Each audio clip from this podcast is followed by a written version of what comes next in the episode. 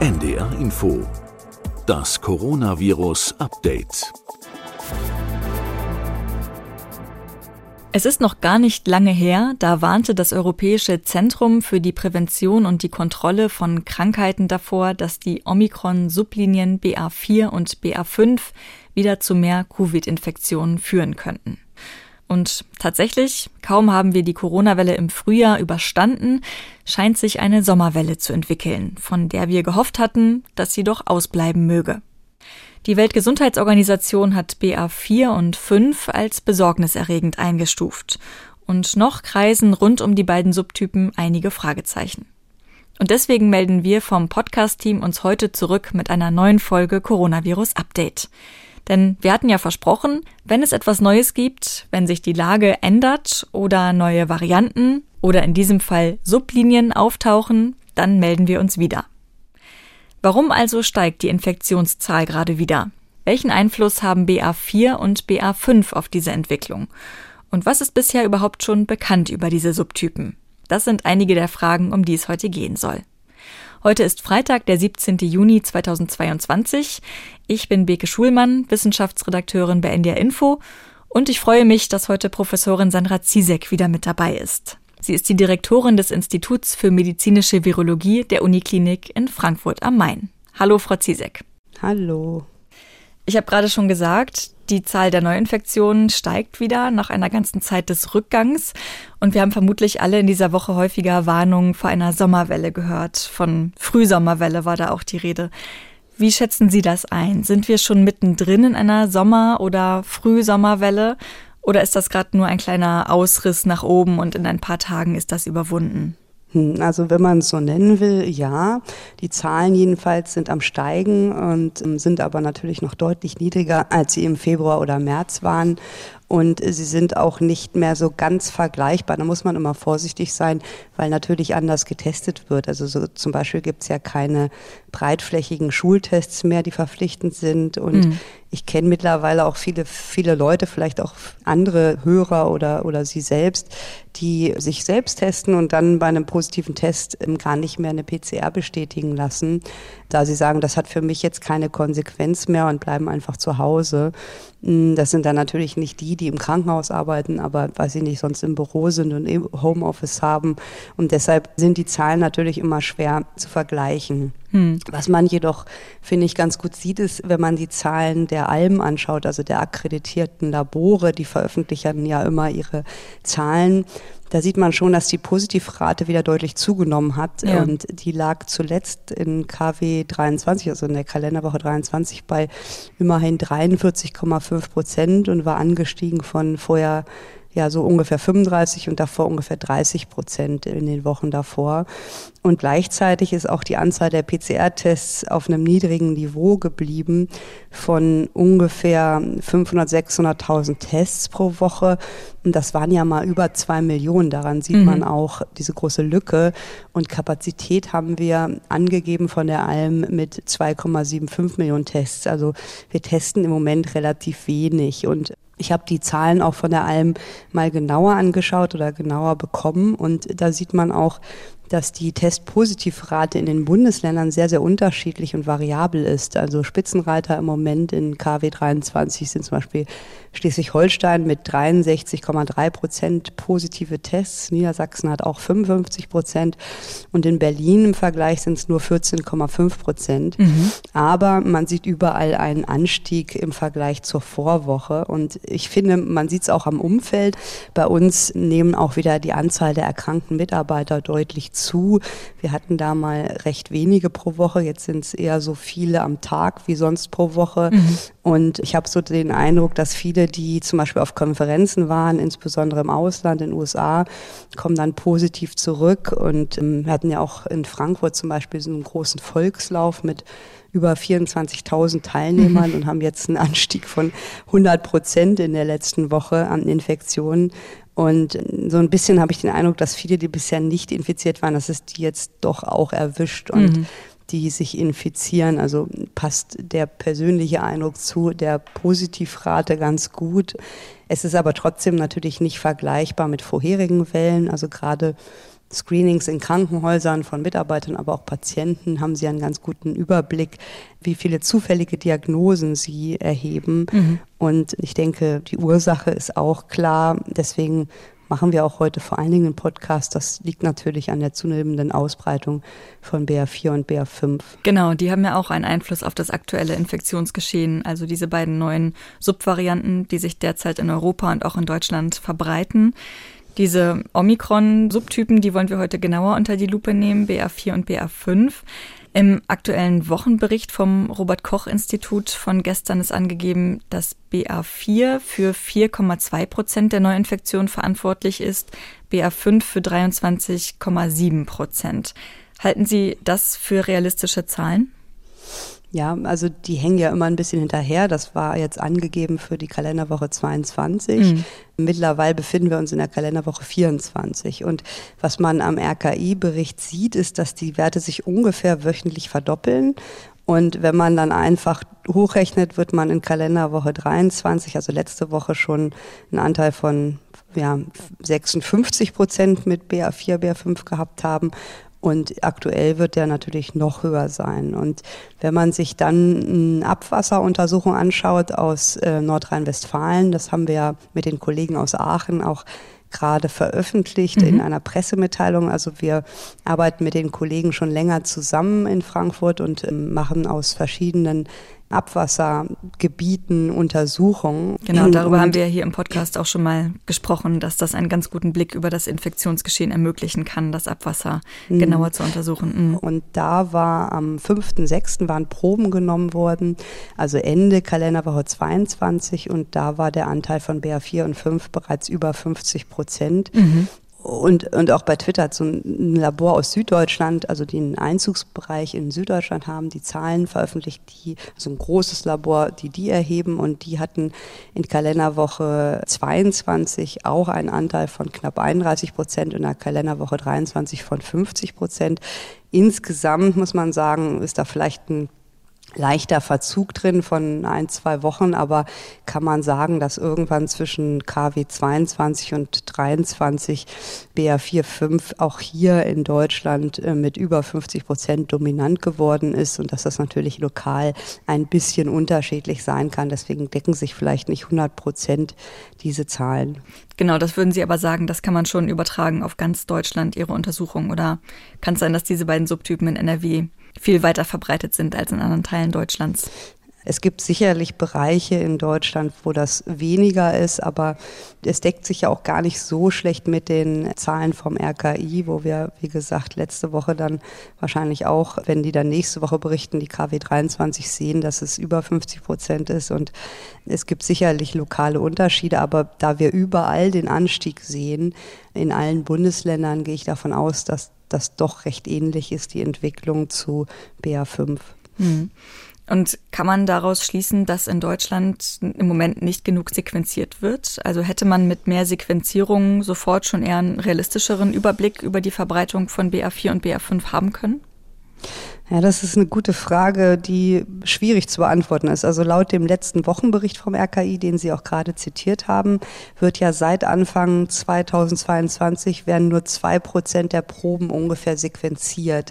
Das ist natürlich sehr wenig, mhm. ähm, wenn man bedenkt, dass so mit 98 Prozent gar nicht sequenziert werden.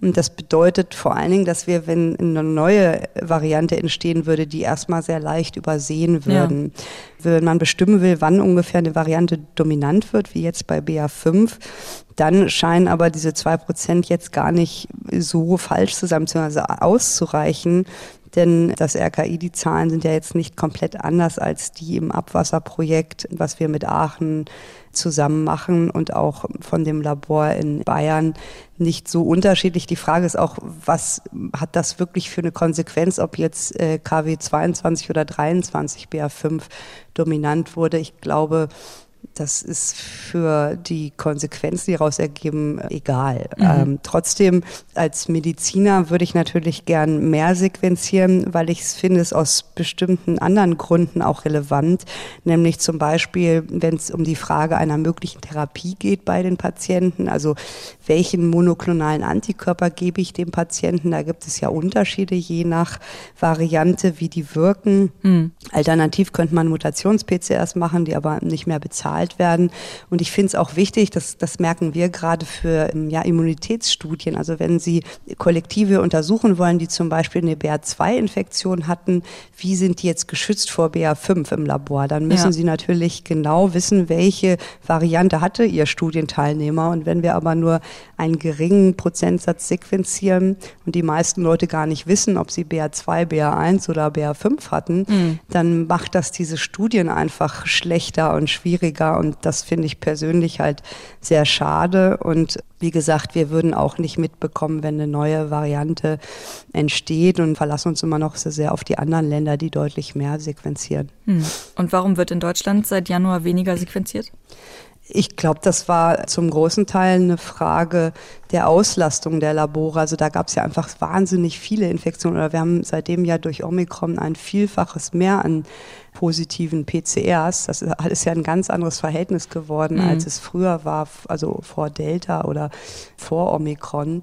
Und ich glaube, das ist auch eine Kapazitätsfrage, dass einfach man das gar nicht schafft, sage ich mal. Also mittlerweile schon, jetzt wo die Zahlen wieder niedrig sind, aber als die so hoch waren, hat man das kaum geschafft und hat dann einfach gesagt, was ist wichtiger. Und da war natürlich die eigentliche PCR wichtiger. Mhm. Und wie gesagt, ich vermisse doch sehr diese Mutations-PCRs, weil die sind schnell und auch kostengünstiger. Und da kann man zumindest eine grobe Einschätzung, hat der Patient BA5 oder BA2 machen mit einfachen PCR-Methoden, die ja auch viel schneller sind. Also die Sequenzierung hängt ja auch immer ein oder zwei Wochen hinterher. Und warum wird die Mutations-PCR so selten gemacht? Weil sie nicht bezahlt wird.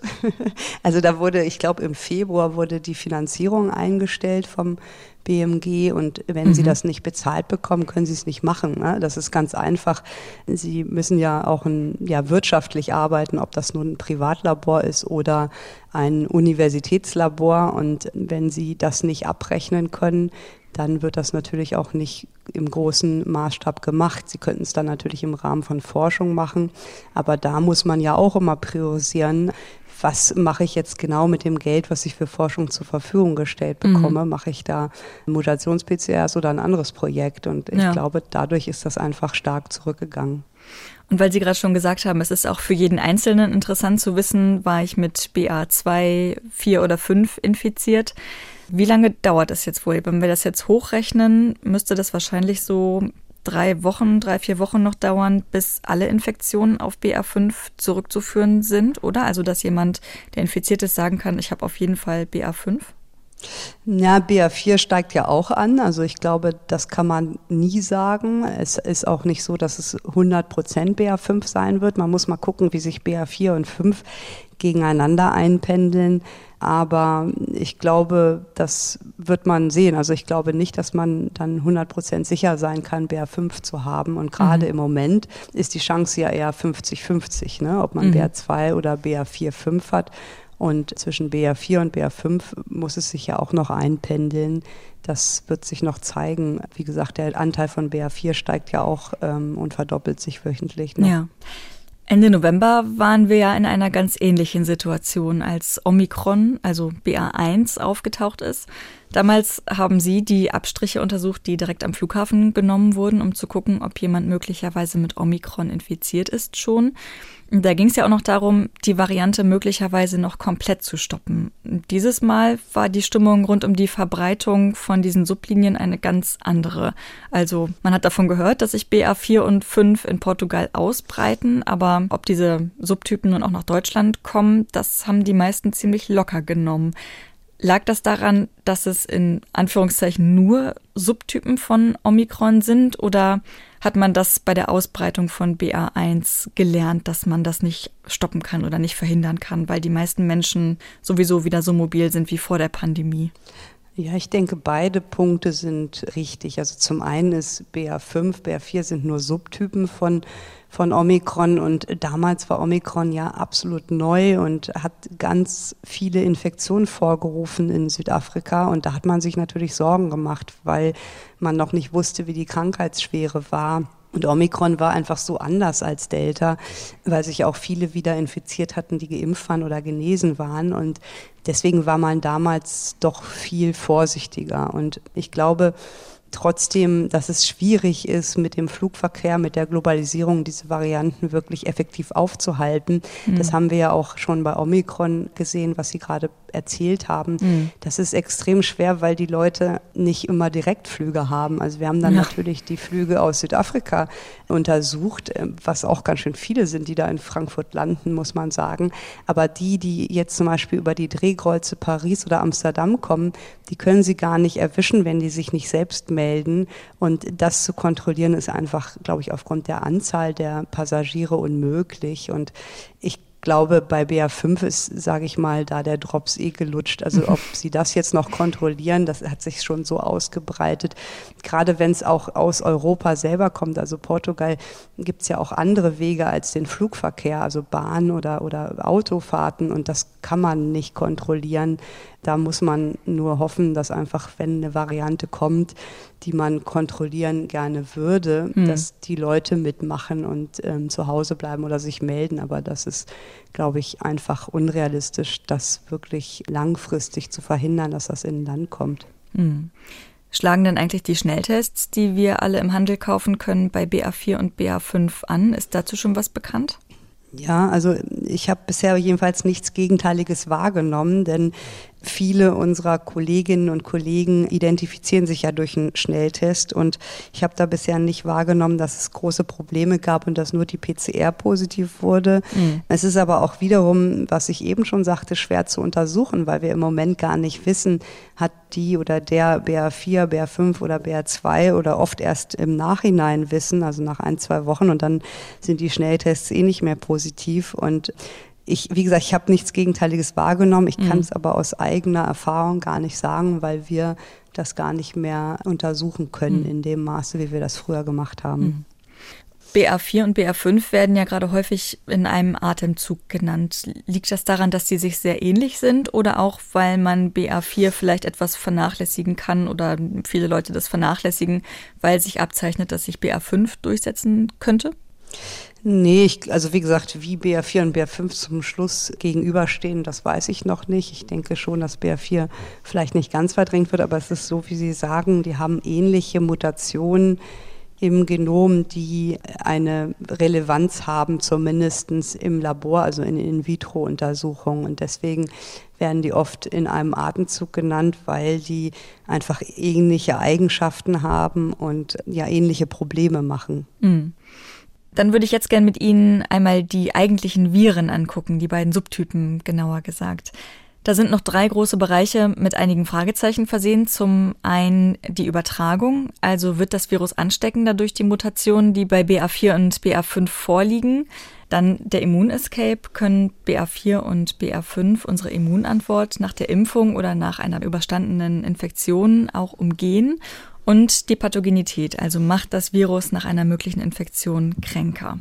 Diese Punkte würde ich gern mit Ihnen einmal nacheinander durchgehen und bei der Übertragung anfangen. Viele sagen jetzt schon, die Subtypen sind ansteckender, weil sich der Anteil der Variante auch bei kleinen Fallzahlen in Deutschland von Woche zu Woche verdoppelt hat und auch durch den Blick nach Portugal, wo die Inzidenz wieder bei 2000 lag zwischendurch.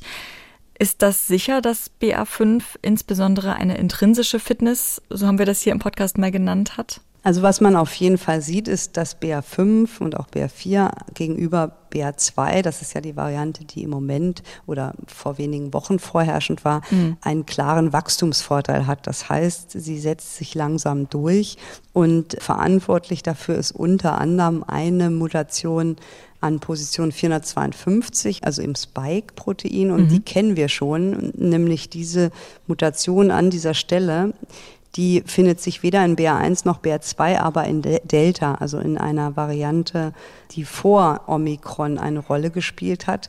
Und ähm, Studien konnten zeigen, dass diese Position 452, also Mutationen an dieser Position, dazu führen, dass die Infektiosität von dem Virus steigt. Und es gibt auch eine Studie, die zeigt, dass diese Mutation dazu führt, dass die Spaltung des Spike-Proteins sowie die Fusogenität erhöht wird. Das heißt, dass die Zellen stärker verschmelzen, also ist sozusagen ein Maß für den Schaden an den Zellen, die infiziert sind mhm. und diese Studie konnte auch zeigen, dass wieder Lungengewebe besser infizierbar war. Wir erinnern uns zurück am Anfang von Omikron, also bei BA1 und BA2 war es ja so, dass vor allen Dingen Zellen des oberen Respirationstrakts infizierbar waren und das Lungengewebe nicht ganz so gut. Und das scheint sich jetzt durch diese Mutation wieder zu verändern. Mhm. Und Generell ist aber der Vergleich der Varianten, also ist jetzt zum Beispiel BA5 ansteckender oder pathogener als Alpha, als Beta.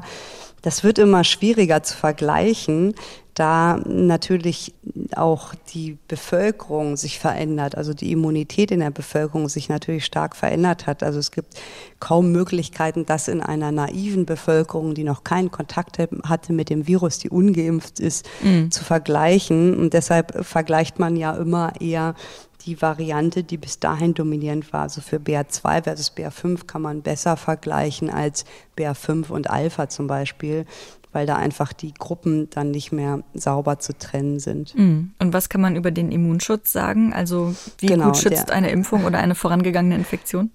Ja, also genau. Ähm, was wir auch sehen bei BA5, das sollte man auf jeden Fall noch erwähnen, sind Mutationen zum Beispiel an Positionen 486 und 493, die nach ersten Erkenntnissen einen stärkeren Immunescape machen, also eine Immunflucht. Das spielt natürlich auch eine Rolle für die Anzahl der Infektionen, weil wenn das bedeutet, dass halt auch Geimpfte mehr sich wieder infizieren können oder Genesene. Und wenn das Virus einfach mehr Menschen hat, die wieder empfänglich sind, also die mhm. es wieder infizieren kann, ist ja klar, dass auch die Anzahl der Infektionen steigen. Und man geht eigentlich davon aus, dass der Wachstumsvorteil, den diese Varianten haben, wahrscheinlich vor allen Dingen an diesem verstärkten Immunescape liegen. Und auch wissen wir jetzt nach ersten Daten, dass eine Infektion mit Omikron BA1, also die, die im, im Januar, Februar BA1 hatten, mhm. nicht mehr sicheren Schutz haben vor einer Infektion mit BA4 und BA5. Und das waren natürlich sehr, sehr viele, die BA1 hatten. Ja. Und deswegen ja, verbreitert oder, oder vergrößert sich wieder der Pool an, an Menschen, die eine Infektion bekommen haben. Mhm. Und liegt das daran, dass die Infektion schon länger her ist oder dass BA1 doch noch mal sehr viel anders ist als BA2? Ja, das ist ähm, eine Mischung. Also es liegt nicht nur an der Zeit. Es, man sieht auch, wenn man die Zeitpunkte so wählt, dass man vier Wochen nach der Infektion schaut, also vier Wochen nach einer BA1-Infektion, dann sind die Anzahl der neutralisierenden Antikörper, die man gegen BA5 oder gegen BA4 hat, geringer als gegen andere Varianten. Und dann spielt aber auch der Faktor Zeit eine Rolle, den Sie erwähnt haben, denn wir wissen, dass die neutralisierenden Antikörper in der Regel dann über die nächsten Wochen und Monate weiter abfallen. Und wenn sie mhm. eh schon von einem niedrigeren Niveau starten, ist klar, dass das mit der Zeit weiter abnimmt, bis es gar keinen Schutz mehr gibt vor Ansteckung. Mhm. Und wie sieht es mit denjenigen aus, die zum Beispiel im April oder Mai BA2 infiziert waren? Wie gut sind die jetzt gerade geschützt gegen eine Reinfektion mit BA4 oder 5? Ja, das wird gerade untersucht. Also da muss man ja immer ein bisschen abwarten, bis dann wirklich mhm. die Infektion ein paar Wochen her ist und dann Blut abnehmen. Da, das machen wir auch gerade wieder zusammen mit BioNTech und untersuchen das. Und es gibt erste Modellierungen dazu auch, die das untersucht haben. Und da sieht es so aus, als wenn der Schutz auch geringer ist, aber besser als bei BA1. Also so grob. Das ist natürlich alles sehr vorläufig. Und da fehlen uns aufgrund der Zeitspanne noch ja, valide Daten, um das wirklich sicher zu machen. Aber es sieht ein bisschen besser aus, aber auch, sage ich mal, nicht so dass es ähm, vergleichbar ist mit anderen Varianten. So grob kann man das sagen. Hm. Und wenn wir in dem Zusammenhang mal nach Portugal blicken, wo die Infektionszahl ja rapide gestiegen ist, dort hatten vermutlich viele BA1 im Winter, weil die Welle da ja schon etwas früher begann als bei uns. Hier haben wir in den vergangenen beiden Monaten ja schon viele Ansteckungen mit BA2 gehabt. Ist das was, was bei uns jetzt eine Sommer- oder Frühsommerwelle verhindern könnte? Ich denke schon. Ähm, das ist natürlich schwer zu spekulieren, weil es rein theoretische Überlegungen sind, mhm. genauso mit der Pathogenität. Ich denke schon, dass das helfen kann im gewissen Maße, weil anscheinend ja BA2-Infektionen etwas besser schützen als BA1-Infektionen und weil die natürlich noch nicht so lange zurückliegen, hoffe ich, dass das bei uns diese Welle mehr bremsen kann, als das in Portugal der Fall war. Aber wie gesagt, das sind eher theoretische Überlegungen. Einen Beweis dafür habe ich jetzt nicht oder einen Nachweis dafür. Mhm. Und wie sieht es aus mit dem Schutz durch die Dreifachimpfung plus eine Infektion mit entweder BA1 oder BA2? Ja, das ist auch genau das, was untersucht wurde in verschiedenen Publikationen mittlerweile, dass dann nicht so hohe neutralisierende Antikörper gemessen werden, die sicher vor einer BA5-Infektion schützen und für BA2 fehlen da, wie gesagt, noch die Daten. Und man muss dazu vielleicht mal generell sagen, ich glaube, das ist für den Laien immer schwer nachvollziehbar, aber das ist mittlerweile gar nicht mehr so leicht klar zu untersuchen, weil wir mittlerweile so viele verschiedene Impfschemata haben mhm. bei den Menschen. Manche sind zweimal, manche dreimal, manche viermal geimpft, manche äh, mit ganz unterschiedlichen Impfstoffen, manche haben nur mRNA bekommen, andere sind heterolog geimpft mhm. und dann waren einige infiziert mit Varianten, unterschiedlichen Varianten. Oft weiß man gar nicht mehr, welche Variante es war. Und das wird immer schwieriger für uns, da saubere Daten zu erheben. Und das ist manchmal auch der Grund, warum Studien nicht 100 Prozent das gleiche Ergebnis bringen, weil neben dem Impfschema, den Abständen zur Impfung, aber auch der Variante, mit der man infiziert war und das Alter der Patienten, der Studienteilnehmer, dann großen Einfluss drauf haben auf die eigentlichen Resultate. Und durch den zunehmenden Immunescape von BA5 sehen wir aber auch Infektionen bei zweimal, dreimal, viermal Geimpften. Und mhm. ich würde sogar so weit gehen und sagen, dass die Impfung nicht sicher vor einer Infektion mit BA5 schützen kann. Trotzdem geht man immer noch davon aus, und das ist, glaube ich, das Wichtige, dass die Impfung vor einem schweren Verlauf weiter zuverlässig schützt. Ja. Und ähm, das haben wir ja auch hier im Podcast mehrmals besprochen, genau. dass man das einfach trennen und unterscheiden muss und dass für den Schutz vor schweren Verläufen vor allen Dingen die T-Zellantworten entscheidend sind und die sich eben nicht so stark verändern bei den Varianten wie die Antikörperantworten.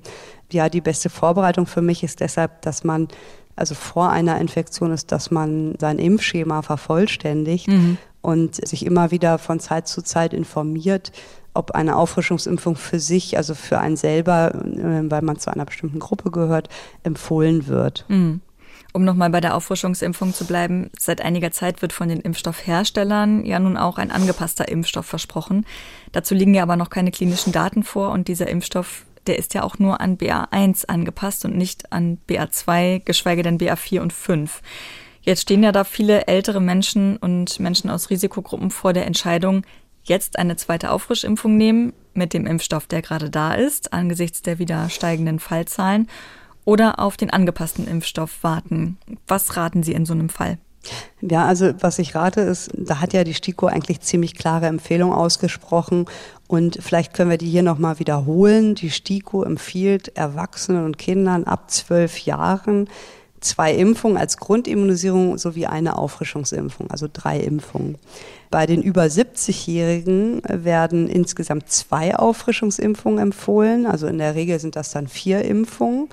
Und bei Personen, die irgendeine Art von Immunschwäche haben, weil sie zum Beispiel Medikamente nehmen, weil sie eine Erkrankung haben, die das Immunsystem hemmt, da wird generell schon ab fünf Jahren, also schon bei kleineren Kindern, werden zwei Auffrischungsimpfungen, also insgesamt vier Impfungen empfohlen. Mhm. Bei medizinischem Personal mit hoher Exposition, das heißt, wenn jemand auf einer Covid-Station arbeitet oder aber wenn er auf einer Station arbeitet, wo sehr geschwächte Patienten liegen, zum Beispiel auf einer Krebsstation, da denen wird auch geraten, eine zweite Auffrischung ähm, sich geben zu lassen. Also insgesamt vier Impfungen in der Regel.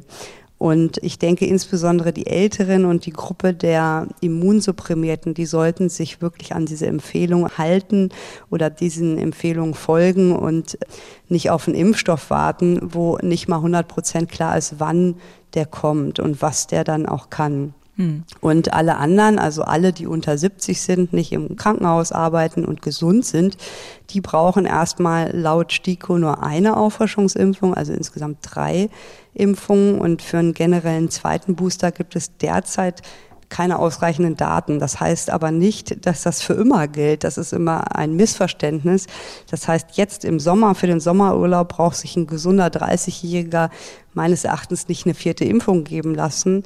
Aber das kann natürlich im Herbst, gerade wenn dann ein anderer Impfstoff kommt oder wenn die Zahlen wieder stark ansteigen und die Immunität weiter abgenommen hat, kann das sich ändern und dann kann es sein, dass es wieder eine Empfehlung gibt für alle Erwachsenen oder alle über zwölf, was auch immer.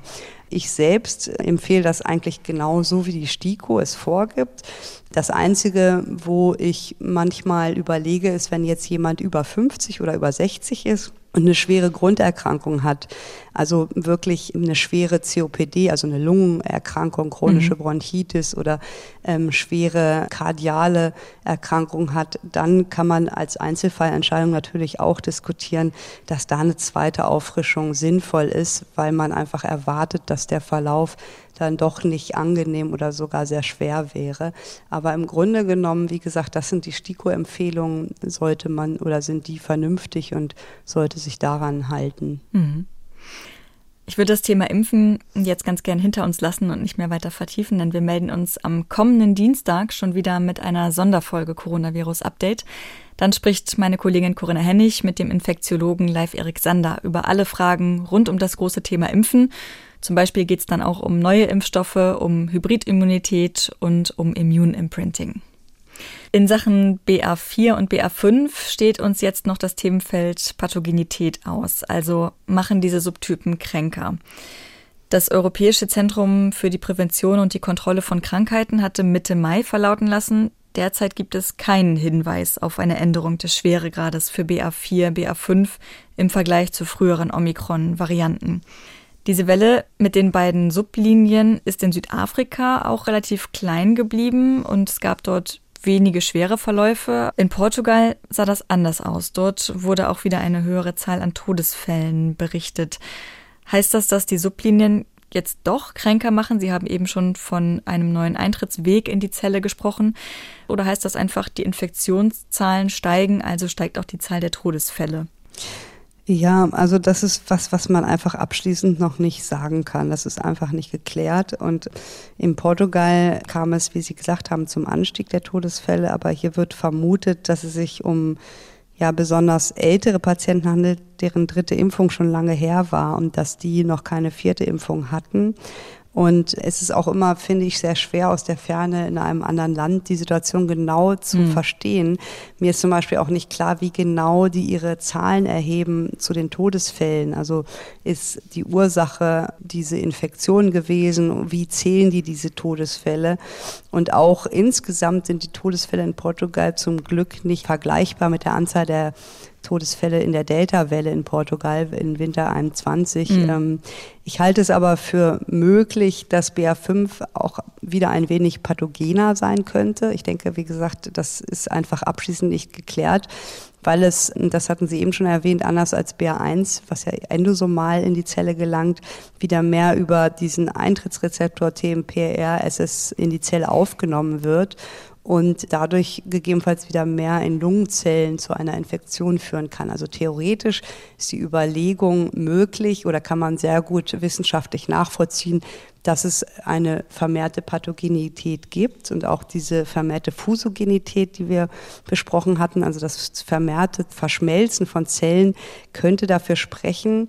Aber das ist auch wieder, was wir vorhin gesagt haben, gilt auch hier, es ist sehr schwer zu vergleichen. Also zu sagen, äh, BA5 ist so pathogen wie Alpha, mhm. das ist kaum möglich anhand der Daten aus Patienten zu vergleichen, weil die Immunität in der Bevölkerung eine komplett andere ist. Also sie vergleichen dann Äpfel mit Birnen, also ungeimpfte Personen mit äh, vielleicht geimpften oder mehrmals genesenen Personen.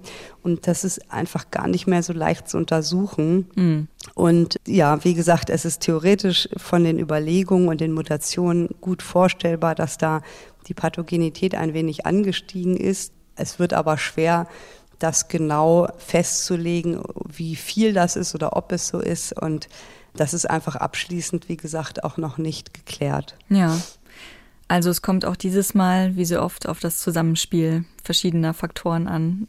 Zusammengefasst kann man sagen, BA4 und BA5 sind vermutlich schon dominierend oder sind es bald, sind ansteckender und entkommen auch der Immunantwort des Körpers besser und ob sie kränker machen als andere Omikron-Varianten, das ist weiterhin nicht abschließend geklärt. Genau, und ähm, vielleicht kann man noch sagen, ob sie kränker machen in der aktuellen Situation mhm. mit der mittlerweile bestehenden Immunität in der Bevölkerung. Das ist nicht geklärt und ich hoffe, dass es nicht so ist. Mhm.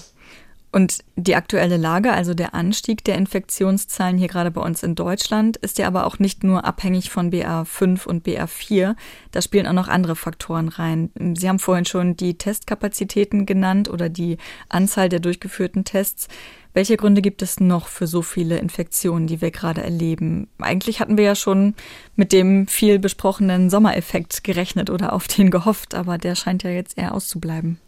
Ja, das ist, na, ausbleiben nicht. Also wir haben zum Beispiel auf den Intensivstationen im Moment nicht so viele Patienten, wenn man das vergleicht mit, mhm. mit den vorherigen Wellen. Und ich glaube, wenn jetzt kein Sommer wäre und BA5 kommen würde, dann wären die Zahlen noch deutlich höher zum Beispiel. Also mhm ich würde sagen, der hat einen gewissen Anteil der Saisonalitätseffekt, aber der kann nicht komplett gegenhalten gegen BA5 und deshalb sehen wir einen Anstieg und wir haben ja auch eigentlich praktisch keine Maßnahmen mehr ja. und die Ausbreitung irgendwie verhindern könnten. Und ähm, ich denke, Dadurch steigen die Zahlen an. Das liegt vor allen Dingen an BA5 und die werden auch noch weiter ansteigen, bis BA5 halt sein Maximum erreicht hat. Mhm. Und ich denke schon, dass der Anstieg noch stärker wäre, wenn wir im Herbst wären. Und ich fürchte, dass wir das dann auch im Herbst, Winter sehen werden. Mhm. Und was folgt für die aktuelle Situation daraus? Maßnahmen gibt es, wie Sie gesagt haben, fast keine mehr außer in öffentlichen Verkehrsmitteln. Brauchen wir jetzt wieder welche oder sind wir in Sachen Bevölkerungsimmunität so weit, dass wir sagen können, diese Welle, wenn sie sich zu einer Welle entwickeln sollte, läuft durch und der bisher gewonnene Schutz ist hoch genug, dass wir keine Maßnahmen mehr brauchen zurzeit? Hm, also das ist eine schwierige Frage, denn wenn man Maßnahmen einsetzen will, um das Gesundheitssystem nicht zu überlasten, also das verhindern will, dann denke ich nicht, dass man derzeit Maßnahmen braucht oder stärkere Maßnahmen braucht, denn davon sind wir, wie gesagt, weit entfernt. Schaut man sich die Zahl der Menschen an, die mit Covid-19 auf Intensivstationen liegen, also im letzten RKI-Wochenbericht von gestern, dann wird die Zahl mit knapp 700, also 668 genau genommen angegeben und das waren zum Beispiel Beispiel im November waren das noch knapp 5000 und das ist natürlich ein wahnsinniger Unterschied und ähm, das ist nicht das Problem. Mhm. Probleme gibt es eher äh, volkswirtschaftlich, wenn viele Arbeitnehmer wochenlang ausfallen und gleichzeitig krank werden und da kann es dann schon in bestimmten Bereichen einfach eng werden. Und wenn ich mal wieder als Beispiel meine eigenen Arbeitsumfeld nehme, also mein Labor, dann könnte ich, wenn eine bestimmte Anzahl von Menschen da ausfallen, also von Arbeitnehmern, gar nicht mehr die gesamte Diagnostik in der Breite und vor allen Dingen in der Schnelle abbilden. Also mhm. dann kann ich nicht mehr die Tests so häufig machen und vielleicht auch nicht alle. Und das sind dann schon, sage ich mal, Probleme, die auf einen zukommen könnten. Und wenn man sich selbst schützen will, weil man sich nicht infizieren will, dann gelten immer noch die gleichen Regeln, die uns ja alle seit über zwei Jahren bekannt sind. Und daran hat sich eigentlich auch nichts geändert. Und jetzt bleibt noch die große Frage, geht das jetzt immer so weiter mit immer neuen Varianten? Also Sie und auch Christian Drosten haben hier im Podcast immer wieder betont, dass wir uns alle irgendwann mehrmals mit dem Virus anstecken müssen, um so viel Schutz und auch eine Schleimhautimmunität aufzubauen, dass Covid bald einfach wirklich nur noch ein kleiner Schnupfen ist. Aber jetzt ändert sich das ja auch oder wir sehen eine Immunfluchtvariante oder eine Sublinie nach der nächsten und eine Infektion mit einer vorherigen Variante, die schützt nicht mehr so gut vor der neuen wie erhofft. Dann geht es doch eher weg von der breiteren Immunität. Und ist das dann nicht eher schädlich, sich jetzt mehrmals zu infizieren, auch im Hinblick auf Long-Covid? Ja, also erstmal, das ist natürlich die große Frage, wie geht's weiter? Die kann, wenn man mal ehrlich ist, niemand beantworten, so unbefriedigend das auch ist. Ich erinnere mich immer noch, dass vor wenigen Monaten ja noch behauptet wurde von verschiedenen Leuten, dass Varianten immer milder werden. Ich denke, dass das zwangsweise nicht so ist, sondern einfach zufällig ist, wie die Varianten entstehen. Das sehen wir ja gerade aktuell. Und trotzdem hat sich aber die Situation oder unsere aller Situation ja stetig verbessert. Wir haben Impfstoffe, wir haben antivirale Medikamente, wir haben diese monoklonalen Antikörper. Und selbst wenn eine Variante also ein wenig pathogener ist als BA1, also wenn sich das bei BA5 bewahrheiten sollte, dann kann sie zum Glück weniger Schaden anrichten, als dass sie das noch konnte vor zwei Jahren. Und was als nächstes kommt, ist, wie gesagt, unbekannt. Aber insgesamt zeigt sich, dass die Modelle in dem Sinne recht haben, die vorausgesagt haben, dass es wahrscheinlich noch eine ganze Weile dauern wird, bis sich die Situation an sich beruhigt und das Virus nicht mehr so häufig mutiert. Und ich denke, hier ist ein ganz entscheidender Punkt, und das muss, muss man wahrscheinlich noch häufiger ansprechen, dass wir schneller ein Update des Impfstoffs brauchen und mhm. Wenn es neue Varianten gibt und das vielleicht so ähnlich wie bei der Influenza, wo man jedes Jahr schaut, welche Varianten zirkulieren und welche kommen dann in den Impfstoff als ja polyvalenten Impfstoff, also mehrere zusammen. Mhm. Wo der Impfstoff ähm, nicht jedes Jahr neu zugelassen werden muss, sondern genau. der Impfstoff an sich zugelassen ist, aber immer abgedatet wird. Genau, und das ist natürlich die Aufgabe der regulatorischen Behörden, zu prüfen, was ist wirklich notwendig, um ein Update zuzulassen. Also mhm. brauchen wir dafür wirklich eine komplette klinische Studie. Das wird dann wieder, so wie wir jetzt sehen, ein halbes, ein Dreivierteljahr eher dauern und dann kommt schon wieder die Variante zwei und drei danach und eine Anpassung der Sequenz wissen wir ja mittlerweile, das dauert nur wenige Wochen. Und ich glaube, da muss dringend darüber diskutiert werden, wie man damit umgehen will, um nicht immer hinterher zu laufen. Und ich denke, was man sagen kann, dass Impfungen und Medikamente, die Zahl der schweren Fälle, die an Covid schwer erkranken, hat, hat sich dadurch entscheidend reduziert. Trotzdem aber, und das haben wir jetzt noch gar nicht besprochen, bleibt natürlich Long-Covid ein, ein wirklich ernstzunehmendes Risiko, was wir bisher einfach nicht genug verstehen mhm. und auch nicht behandeln können. Und deshalb ist es meines Erachtens eine gute Idee, dass man selbst versucht, eine Infektion oder auch eine Reinfektion für die, die es durchgemacht haben, zu vermeiden, besonders wenn die Infektionszahlen sehr hoch sind. Und dazu sollte man eben, wie eben besprochen, seinen Impfstatus nach den aktuellen Empfehlungen anpassen. Also wer noch nicht einen Booster hat, sollte das tun. Oder auch freiwillig Maske tragen in schlecht belüfteten Räumen und gerade wenn die Infektionen hoch sind und einfach wirklich ein bisschen vorsichtig sein, um möglichst einer Infektion jetzt möglichst aus dem Weg zu gehen. Ich würde zum Schluss gerne noch auf ein anderes Thema zu sprechen kommen, für das Sie hier quasi bei uns als Doppelexpertin sitzen. Sie sind ja nämlich nicht nur Professorin für Virologie, sondern auch Gastroenterologin und damit ja auch Expertin für Hepatitis. Und wir wollen daher heute noch über Hepatitis bei Kindern und den Zusammenhang mit Corona sprechen.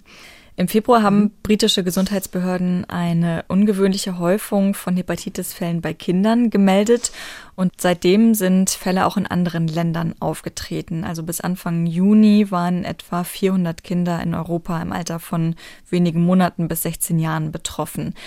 Vielleicht können wir erstmal ganz niedrigschwellig damit anfangen, was eine Hepatitis eigentlich genau ist. Also eine Entzündung der Leber, aber was passiert da genau? Genau, also Hepatitis bedeutet erstmal, wie Sie sagen, eine Entzündung in der Leber oder der Leberzellen und das kann verschieden schwer verlaufen. Also wir kennen eine Hepatitis, die eigentlich gar keine Symptome macht und asymptomatisch verläuft, wo der Patient nichts merkt und man nur im Labor erhöhte Leberwerte messen kann, bis zu einer schweren Hepatitis, die zum Leberversagen führen kann, also dass das gesamte Organ ja kaputt geht und nicht mehr funktionsfähig ist. Und man sieht, dass bei einer Hepatitis die Leberzellen zugrunde gehen, also die gehen kaputt und dann werden verschiedene Enzyme aus diesen Leberzellen freigesetzt. Ähm, das sind GOT und GPT, das kennen vielleicht viele, wenn sie mal beim Hausarzt Leberwerte mhm. bestimmt haben. Und die sind dann erhöht. Und irgendwann, wenn der Schaden zu groß ist, also wenn zu viel Lebergewebe zerstört wird, dann hat das einen Einfluss auf die Funktion der Leber. Und also was, was die Leber eigentlich, muss man dazu vielleicht erklären. Sie ist vor allen Dingen ein Entgiftungsorgan, das heißt, Giftstoffe werden von ihr umgewandelt in unschädliche Stoffe und dann ausgeschieden. Und ein Beispiel ist hier zum Beispiel Ammoniak. Ne? Also mhm. Ammoniak fällt halt an im Körper, wird dann umgewandelt in ungiftigen Harnstoff und wird sozusagen unschädlich gemacht oder auch der Alkohol. Also das kennen viele auch, wenn sie Alkohol trinken. Das ist natürlich ein Giftstoff für den Körper und den macht die Leber unschädlich und scheidet ihn aus. Und wenn dann jetzt die Leber so stark betroffen ist, entzündet ist und dass die Funktion der Leber nicht aufrechterhalten werden kann, führt das dazu, dass diese Entgiftungsfunktion nicht mehr funktioniert und zum Beispiel das Ammoniak im Körper ansteigt und das führt dann, je nachdem wie hoch das ist, im schlimmsten Fall dazu, dass man ins Koma fällt und auch versterben kann. Mhm. Die Leber ist aber auch ein Stoffwechselorgan. Das heißt, sie speichert in ihren Zellen verschiedene Stoffe, Zucker, Fette, Proteine oder Vitamine und sie produziert auch eine Menge, zum Beispiel Gerinnungsfaktoren und die sind ja wichtig für die Blutgerinnung. Also wenn man eine Verletzung hat, dass es aufhört zu bluten, mhm. ähm, spielt die Gerinnung eine entscheidende Rolle und die Stoffe, die dafür zuständig sind, werden sehr, sehr viele in der Leber produziert. Und wenn das nicht mehr geht, weil die Leber das nicht mehr leisten kann, weil sie so geschädigt ist, dann ist ein weiteres Symptom zum Beispiel, dass es zu spontanen Blutungen kommt und der Quickwert, also der wird ja oft gemessen, auch beim Hausarzt, um zu sehen, wie ist die Blutgerinnung. Der ist dann ganz niedrig und die Menschen können im schlimmsten Fall stark bluten oder sogar verbluten, wenn es größere Blutungen sind.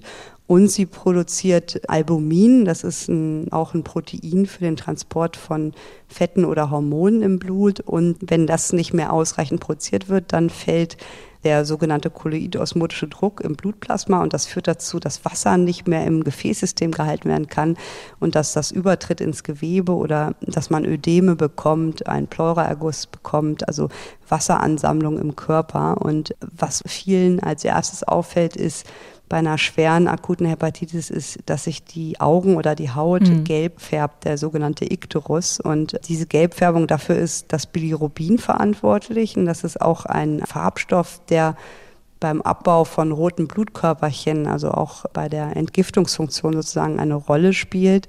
Und der wird normalerweise dann ausgeschieden über den Stuhl und Urin. Und wenn die Leber gestört ist, dann ist das nicht mehr möglich, dieser Abbauweg. Und das Bilirubin lagert sich ab in den Augen, in der Haut. Und das sieht man zuerst in den Augen. Und das ist so dieses typische Bild eines leberkranken Patienten, dass der gelb gefärbte Skleren, also der weiße Anteil in den Augen ist gelb. Und es ist noch ausgeprägter, die gesamte Haut mhm. ähm, sich gelb verfärben kann. Und welche Ursachen kann eine Hepatitis bei Kindern haben?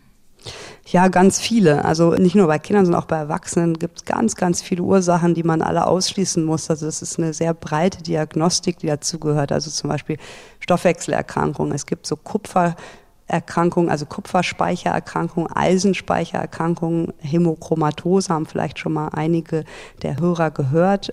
Da lagern sich diese Stoffe ab im Körper und führen zu Symptomen und auch zu einer Schädigung der Leber. Dann gibt es Autoimmunerkrankungen der Leber, das haben wir häufiger mal besprochen, Autoimmune Erkrankungen, also mhm. wo sich der Körper gegen eigene Strukturen des eigenen Körpers richtet, ist ein, ein großes Gebiet in der Hepatologie, diese Autoimmunerkrankungen. Die gibt es auch schon bei Kindern. Eine große Rolle spielen Toxine, also Giftstoffe wie zum Beispiel Drogen, Alkohol ist ein Toxin, aber auch Medikamente wie zum Beispiel Paracetamol ist ein Lebertoxin und Knollenblätterpilze sind ein Toxin, die zum akuten Leberversagen führen. Das haben wir jedes Jahr in der Hepatologie im Herbst, wenn mhm. die Menschen Pilze sammeln gehen und sich nicht gut auskennen, mhm. dass sie dann fälschlicherweise Knollenblätterpilze sammeln und verzehren und leider jedes Jahr dadurch akute Leberversagen auch in Deutschland, weil es wohl in Osteuropa einen, einen Pilz gibt, der so ähnlich aussieht und der aber essbar ist. Mhm. Und dadurch gibt es, wie gesagt, eigentlich jede Saison dadurch bedingte Leberversagen. Dann eine große Rolle spielen natürlich Viruserkrankungen, also die berühmten Hepatitis-Viren, Hepatitis A, B, C, D, E, mhm. können alle eine Hepatitis auslösen. Aber auch andere Viren, die oft vergessen werden, die Herpesvirenfamilie, also Zytomegalivirus, CMV oder EBV, das Epstein-Barr-Virus, die können auch klassischerweise eine Hepatitis machen, gerade bei Kindern, weil da ja oft die Erstdiagnose ist oder die erste Infektion im Kindes- oder Jugendalter stattfindet.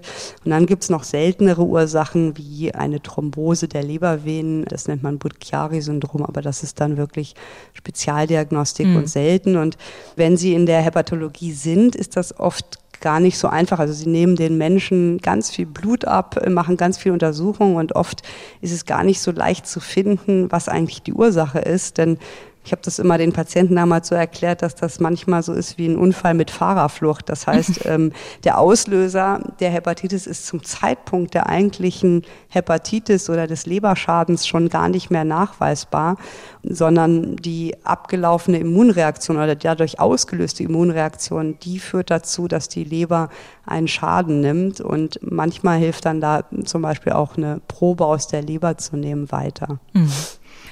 Und bei den Hepatitis-Fällen der Kinder, die ich eben schon angesprochen habe, da geht man ja davon aus, dass sie in Kombination mit einer anderen Viruserkrankung auch entstanden sein könnten. Da sind mhm. Adenoviren im Gespräch. Bestätigt ist das aber wohl noch nicht. Halten Sie das für eine wahrscheinliche Ursache? Ja, das ist schwierig. Also es gibt Argumente für und gegen diese Theorie. Dafür spricht, dass bei sehr vielen Kindern Adenoviren zum Zeitpunkt der Hepatitis gefunden wurden. Also da mhm. gibt es ja auch genau veröffentlichte Zahlen, das ist schon viel. Aber man weiß nicht, wie häufig man das bei Kindern im gleichen Zeitraum ohne Hepatitis gefunden hätte. Da fehlt sozusagen die Kontrolle. Und dagegen spricht als zumindest alleinige direkte Ursache dass in den Lebern selbst, also einige der Kinder mussten Leber transplantiert werden und dann mhm. kann man das Explantat ja untersuchen oder man hat eine Leberbiopsie, eine kleine Probe genommen, dass man da gar keine Adenoviren gefunden hat. Das spricht so ein bisschen dagegen, dass es die Adenoviren direkt sind, die diesen Leberschaden direkt auslösen. Und aus meiner Erfahrung als Hepatologe ist das auch nicht die Regel. Also es gibt zwar ganz seltene Fallbeschreibungen, dass Adenoviren eine schwere Hepatitis mit Leberversagen auslösen können. Das sind aber dann eher Einzelfälle gewesen von sehr schwer kranken Kindern, die vorerkrankt waren. Aber dass Adenoviren jetzt klassischerweise eine Hepatitis auslösen oder ein Leberversagen, ist eigentlich nicht bekannt. Und im Zusammenschau, wenn man sich die Befunde anschaut, die es im Moment gibt, klingt das eher so, als wäre das auch ein immunvermittelter Leberschaden bei den Kindern. Also nicht, dass ein Virus direkt das auslöst, sondern die Immunreaktion auf dieses Virus oder auf verschiedene Viren, mhm. die dann ein, eine Reaktion in der Leber auslösen, die zu diesem Leberschaden führt. Und das kennen wir auch von anderen Viren. Also das ist jetzt nicht typisch für Adenoviren. Und es kann natürlich auch sein, dass eine Infektion mit zum Beispiel SARS-CoV-2 mhm. plus anderen Viren, also bei den Kindern, bei den ersten Fallbeschreibungen, die auch veröffentlicht wurden in Eurosurveillance, wurden ja ganz viele Viren gefunden, also auch SAPO oder Noroviren, also Durchfallerkrankungen. Und es kann schon sein, dass SARS-CoV-2 in Kombination mit Adenoviren oder auch andere Konstellationen dazu führen, dass dann eine Immunreaktion ausgelöst wird, die sich gegen die Leber richtet. Und hm. was mir besonders unklar ist, warum das lokal so unterschiedlich ist. Also es ja. gibt ja in Deutschland kaum Fälle, aber in Großbritannien gab es schon ein deutliches Signal, was über den zu erwartenden Fällen war. Dazu muss man nochmal sagen, es gibt immer akute Leberversagen, auch bei mhm. Kindern. Das ist jetzt nicht so, dass das sonst nie auftritt, sondern sie haben immer eine gewisse Anzahl wo nicht klar ist, was die Diagnose ist und wo es dazu kommt, ohne dass sie eine Ursache finden, also der Unfall mit Fahrerflucht. Und mhm. das ist halt die Frage, ist das jetzt mehr als in den letzten Jahren? Und das scheint zumindest in Großbritannien doch ein eindeutiges Signal gewesen zu sein. Hier in Deutschland zum Glück haben wir das bisher in der Häufung nicht gesehen. Und es betrifft ja auch vor allen Dingen die Gruppe unter fünf, also kleine Kinder, wo auch mir unklar ist, warum es gerade die trifft und nicht ältere, also warum gerade die unter fünfjährigen. Und man muss sagen, wird ja auch gerne dann gesagt, das sei die Impfung.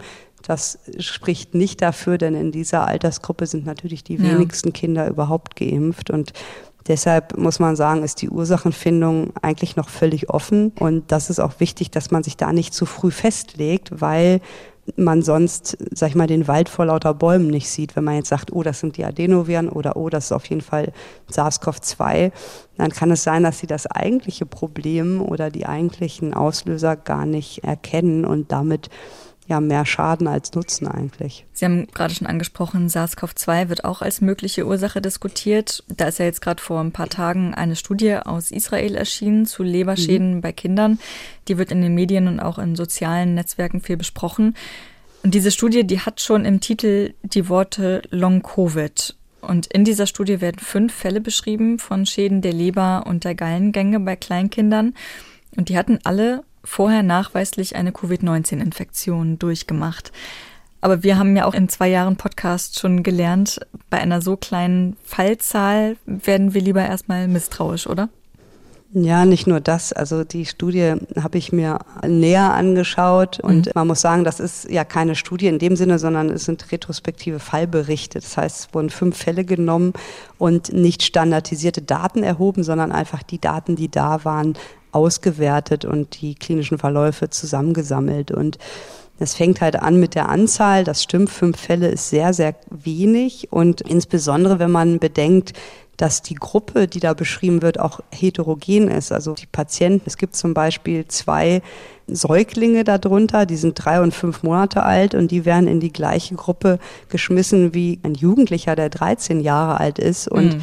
Die werden zusammen dort präsentiert, obwohl es in den Altersgruppen sehr unterschiedliche Aspekte und mögliche Ursachen für ein Leberversagen geben kann. Dann sind die Fälle aus dem Jahr 2020, 2021, also deutlich vor diesen Beschreibungen, die jetzt aktuell zirkulieren. Die waren ja, wie Sie gesagt hatten, 22. Mhm.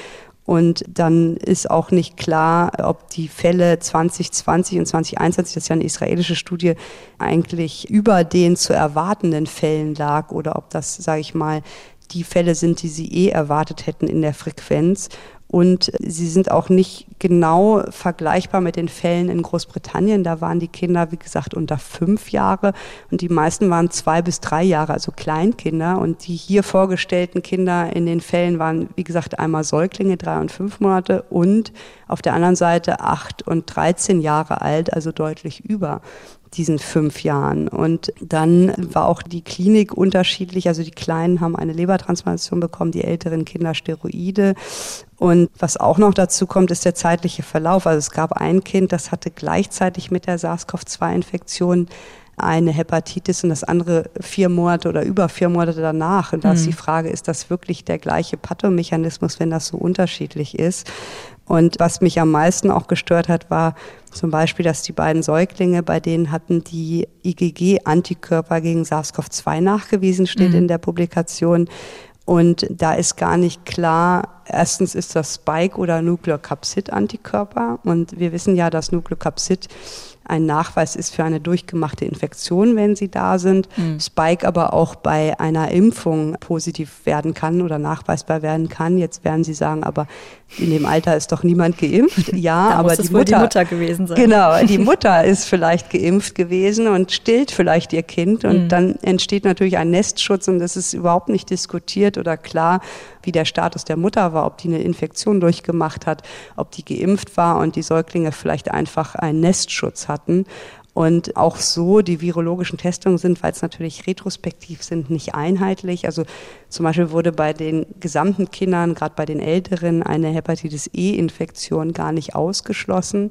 Und eine Hepatitis E-Infektion kann natürlich auch mal selten eine schwere Hepatitis machen. Mhm. Und ja, auch andere Sachen wie diese Eisenspeichererkrankung wurde zum Beispiel gar nicht untersucht. Und insgesamt ist das eine schwierige Fallberichtsammlung, die mir nicht wirklich weiterhilft in dieser Abklärung der eigentlichen Frage. Also der Titel ist eigentlich, wenn man ehrlich ist, irreführend und eigentlich hätte man sich gewünscht, dass vor so einer Veröffentlichung der Reviewer und auch das Journal das unterbindet und sagt, wir brauchen da einen anderen Titel, weil es gibt überhaupt keinen Beweis in dieser Studie, dass die SARS-CoV-2-Infektion etwas zu tun hat mit der Hepatitis. Es ist einfach, wie gesagt, eine recht willkürlich wirkende Zusammenstellung von Fällen und es wird auch gar nicht erklärt, warum genau diese fünf Fälle ausgesucht wurden. Also waren das einfach alle Fälle, die die hatten mit einer Hepatitis unter 18 oder unter 16 oder waren das alle, wo sie irgendwas mit SARS-CoV-2-Antikörpern gefunden haben? Wie viele Kinder hatten eigentlich eine Hepatitis in diesem Jahr?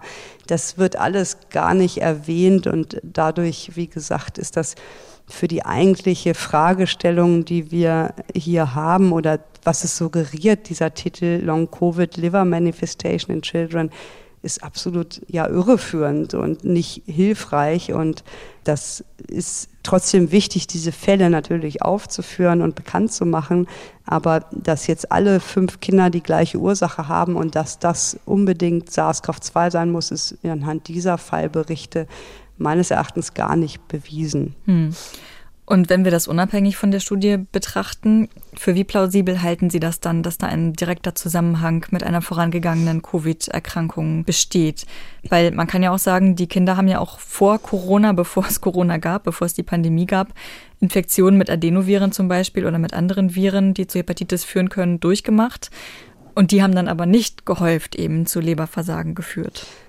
Ja, aber wie gesagt, es gibt auch Leberversagen schon vor SARS-CoV-2, das muss man ganz klar sagen. Und das ist ja auch etwas, was man genau beobachten muss. Warum kommt es lokal zumindest zu einer Häufung und in anderen Ländern wie zum Beispiel in Deutschland gibt es ja diese Häufung nicht. Und im Grunde genommen ist das für mich im Moment weder bewiesen noch ausgeschlossen, dass SARS-CoV-2 eine Rolle spielt. Also es klingt ja so, als wenn diese Fälle, die gut beschrieben wurden, immunvermittelt, also eine immunvermittelte Komponente hätten. Das kann schon sein, dass SARS-CoV-2 da eine Rolle spielt. Ich halte das nicht für ausgeschlossen, überhaupt nicht. Aber ich halte es für gefährlich, sich da festzulegen. Und ich kann das verstehen, das ist unbefriedigend, weil ich will natürlich die Ursache geklärt haben und das mhm. im Kopf abhaken. Aber das ist genau das, was ein Wissenschaftler oder ein Arzt nie tun sollte, denn sie könnten etwas anderes übersehen. Es könnte ja genauso sein, dass es irgendein Toxin ist, was in die Nahrung oder sonst was gelangt wäre. Und das glaube ich jetzt in dem Fall nicht, aber es zeigt, wie komplex das ist. Und ich könnte mir schon vorstellen, dass verschiedene Co-Infektionen, vielleicht die es früher nicht in der Form gab, doch zu einer Immunantwort führen, die dann zu einem Leberschaden führen kann. Und da kann natürlich SARS-CoV-2 beteiligt sein als neues Virus, aber mir bleibt trotzdem das große Fragezeichen, warum es doch so lokale Unterschiede gibt, mhm. ob es da noch eine genetische Komponente zum Beispiel gibt, die eine Rolle spielt. Und im Grunde genommen, wie gesagt, halte ich das noch für nicht geklärt. Und ähm, wenn man sich nochmal die Daten anschaut, die Sie vorhin erwähnt hatten, diese 400 Fälle, die in Europa gemeldet wurden, in der PCR wurden 10 Prozent SARS-CoV-2 positiv getestet. Das ist ja nicht viel, wenn man mhm. überlegt, wie viele Infektionen haben. Wenn man davon ausgeht, dass es nicht das Virus selber, sondern eine Immunantwort ist, würden wir das aber auch nicht erwarten, dass die PCR positiv ist. Und die Antikörpertests liegen halt nur bei ganz wenigen Kindern leider vor in dieser Kohorte. Da waren knapp 64 Prozent positiv. Das mhm. klingt natürlich erstmal viel. Ja. Aber ihnen fehlt da die Vergleichsgruppe, wenn sie jetzt einfach mal ein paar Kinder testen wie viele von denen jetzt auch positiv werden, weil sie eine Infektion hatten. Das wird ja in einem ähnlichen Rahmen geschätzt, dass so viele Kinder es schon durchgemacht haben. Also man kann einfach im Moment dazu nicht mehr sagen, als dass es unklar ist, dass man die Fälle gut aufarbeiten muss, sammeln muss und hoffen muss, die Ursache zu erkennen. Und man darf sich einfach nicht zu früh festlegen, weil man sonst betriebsblind wird und vielleicht was Entscheidendes übersieht. Und ich gehe davon aus, dass das auch im Moment gemacht wird und die Fälle in Europa doch etwas strukturierter gesammelt werden, als das in diesen Fallberichten jetzt der Fall ist und man da eine Ursache finden wird. Aber ich gehe auch davon aus, dass diese insgesamt weltweit 700 Fälle nicht alle die gleiche Ursache haben werden. Und ich halte SARS-CoV-2 als Mitauslöser für denkbar. Mir ist aber absolut unklar, warum das dann in einem bestimmten Alter, in bestimmten Gebieten nur auftritt und erst jetzt, weil SARS-CoV-2 haben wir ja schon eine ganze Weile und jetzt 2022 müsste man ja dann spekulieren, ist das Omikron-spezifisch und mhm. das ist mir einfach noch unklar und ich könnte mir auch vorstellen, dass es ein Faktor ist von mehreren, die eine Rolle spielen und die zusammenkommen müssen, dass so ein Krankheitsbild entsteht, was dazu passen würde, dass es doch recht unterschiedlich ist in der Ausprägung in den verschiedenen Ländern. Ich höre da so ein bisschen raus. Sie sagen eher, Eltern müssen da jetzt nicht vielleicht in erhöhter Alarmbereitschaft sein, durchgehend. Nee, also ich denke nicht, nicht mehr als vor anderen Erkrankungen oder anderen Dingen. Ne? Also das Leben hat ein gewisses Risiko, sage mhm. ich mal. Natürlich ist das, wenn das eigene Kind so schwer erkrankt, eine absolute Katastrophe. Und es gibt sicherlich auch viele Erkrankungen, die der Laie zum Glück nicht kennt oder nicht im Kopf hat, mhm. die ähm, sicherlich noch schlimmer sind oder genauso schlimm sind. Und wenn man sich um alles einen Kopf machen würde, würde man krank vor Sorge werden. Ja. Und ich glaube, im Moment ist das etwas, was man natürlich früh erkennen sollte, wenn man unsicher ist oder mit seinem Kinderarzt auch besprechen sollte, wenn man da den Verdacht hat. Man sieht es ganz gut an den Kindern, wie gesagt, bei einer schweren Hepatitis an den gelben Augen, dann mhm. natürlich sofort zum Arzt gehen und abklären lassen. Aber dass man jetzt Panik haben muss, dass das eigene Kind ein Leberversagen bekommt, ich glaube, das wäre nicht angemessen anhand der Häufigkeit. Also das ist, glaube ich, nicht sinnvoll. Frau Zizek, Vielen Dank, dass Sie sich heute die Zeit genommen haben, uns auf den aktuellen Stand zu bringen, für all die Informationen und Ihre Einschätzung. Und ich möchte fast sagen, bis bald, aber vielleicht nicht bis ganz so bald. Wir wollen ja auch nicht hoffen, dass die Lage weiterhin so unübersichtlich bleibt oder noch unübersichtlicher wird. Deswegen, wir sagen mal einen schönen Sommer. das machen wir. Ich wünsche Ihnen einen schönen Sommer. Ja, gleichfalls. Tschüss. Tschüss. Zum Schluss kommen natürlich auch heute wie immer Hörtipps. In der aktuellen Folge unseres anderen Wissenschaftspodcasts Synapsen geht es um Wasserstoff und die große Frage, ob Wasserstoff tatsächlich all unsere Klimaprobleme lösen kann. Werden wir also bald auf Wasserstoffbasis grün fliegen können und unabhängig von Öl- und Gaslieferungen werden? Hört da unbedingt mal rein. Die Folge ist natürlich in der ARD Audiothek. Und ein bisschen um Wissenschaft geht es auch im NDR Bücher-Podcast Eat, Read, Sleep. Für die Jubiläumsfolge haben Katharina, Daniel und Jan den Bestseller Eine Frage der Chemie gelesen und waren nicht immer unbedingt einer Meinung. Sie sagt, Kochen ist Chemie und Amerika hängt an ihren Lippen und sie wird wahnsinnig erfolgreich. Katharina, hat es zwischen dir und dem Buch chemisch gefunkt? Also ich schicke mal eins vorweg. Chemie war mein absolutes Hassfach Total. in der Schule. Es kommt aber relativ wenig. Ja, es kommt relativ, vor, das ne? hat mich genau. jetzt auch nicht gestört. Ich habe das insgesamt eigentlich okay gerne gelesen, obwohl schon auf den ersten Seiten zwei Sachen aufgetaucht sind, die ich echt auch super nervig finde in Büchern. Denkende Hunde und hochbegabte Kinder. Oh. Aber sie Aber, tut es ja gar nicht so stark. Also ja, es kommt doch, am Anfang vor. Doch. Ich habe dann auch gedacht, okay, denkende Hunde, Dickens lesende Kinder. Oh je, das wird ein anstrengendes Buch. Und dann ist aber von beiden erstmal ganz lange gar nicht mehr die Rede, erst später. Weil es geht doch in diesem Buch um was ganz anderes. Es ja, das stimmt, doch, ich habe sie ja auch durchgelesen. Okay. also ich finde, man, ich, man, man tut ihm Unrecht, wenn man es darauf reduziert. Ja.